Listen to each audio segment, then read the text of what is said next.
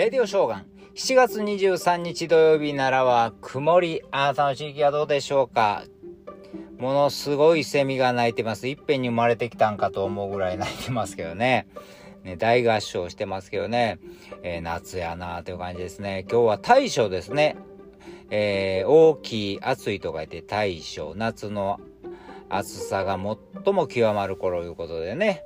えーこれ1987年には、7年にはですね、暑すぎてみんなクーラー使いすぎて首都圏で280万世帯が、えー、大規模停電っていうこともあったんですね。まあだからね、もう停電とか起こったらえらいことやからね、まあエネルギーもね、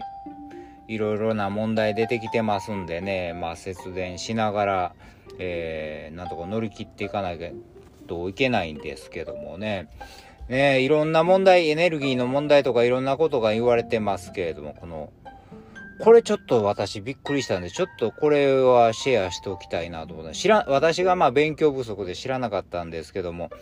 ね、食料問題、えー、もう今、ウクライナからね、止まってますよね、あの、港でね、だからアフリカなんか食べられへん、えー、食料危機は言われてるわけですけどもですね、これもだから別に日本人はあんまりこうなんて言うんでしょう。まあいろんなもん値上がりしてるなというのは実感してるんですけども。まあ食べられ、なんか食べられるやろというぐらいには思ってるんですけど、お金出せば行くぐらいには思ってるかもしれませんけれども、まあ別に、まあ小麦が入らへんだ卵、卵じゃ、あのー、何？米食べたらいいわというぐらいに思ってたんですけれども、そういうわけにいかないんですね。実は実はこれこれ知ってちょっとショックやったんですけどまあ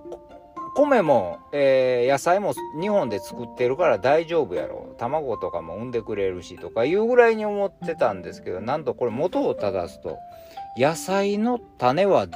90%輸入してるわけですよ。もっとびっくりは、えー、鶏鶏もうそね日本のどこにでもいてるわ思ってるんですけど鶏のひな100%輸入。うっそーと思ってね。輸入が止まったら卵も肉も食べられませんということなんですよね。うっそーと思ってね。でまああの化学肥料もリンカリウムに関しては100%だから餌も肥料も種もみんな輸入なんですよね。これはやばいなっていうかね。もうまあまあ全く輸入が止まることはないやろと思うけど。でもねもうそういうことも現実的にはあるかもしれん。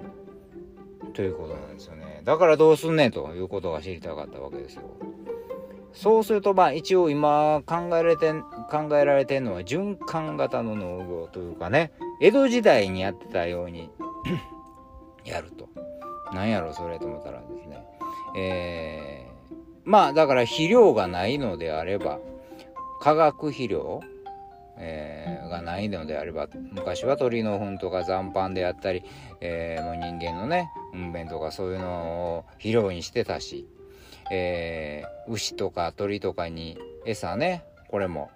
えー、トウモロコシ輸入ができへんのやったら米を餌にしたらいいじゃないかと。だからそういうできるだけ今の日本の中で循環できるような農業をやっていこうと。まあこれは、えー、お金もいろいろな問題もあるかもしれんけどそうやっていかないともしもの時にはもう、うん、日本の国民がこの時代に食べられへんで飢え死にするちゅうなこともないかもないしれんということだったのでこれはこれはちょっと衝撃とか思ったんでね。まあでもなんとかこういう昔の知恵とかを生かしながらねだから野菜の種とか別にまあ簡単に言えばそんなあのまあスイカとかの種ペッて植えたら芽が出てくるやんぐらいに思ってたんですけどもそのようにはならないみたいなんですよね。うんだからでもその種がだからもう種にも種にも仕掛けが種にも種があるみたいなんですね。そのその種で作らないとできないようになってる感じですね。いやでもなんとかいろんなことを考えながら前に進むしかないと。だから一番簡単なのは、えー、食べ物を大切に残さず食べましょうと感じました。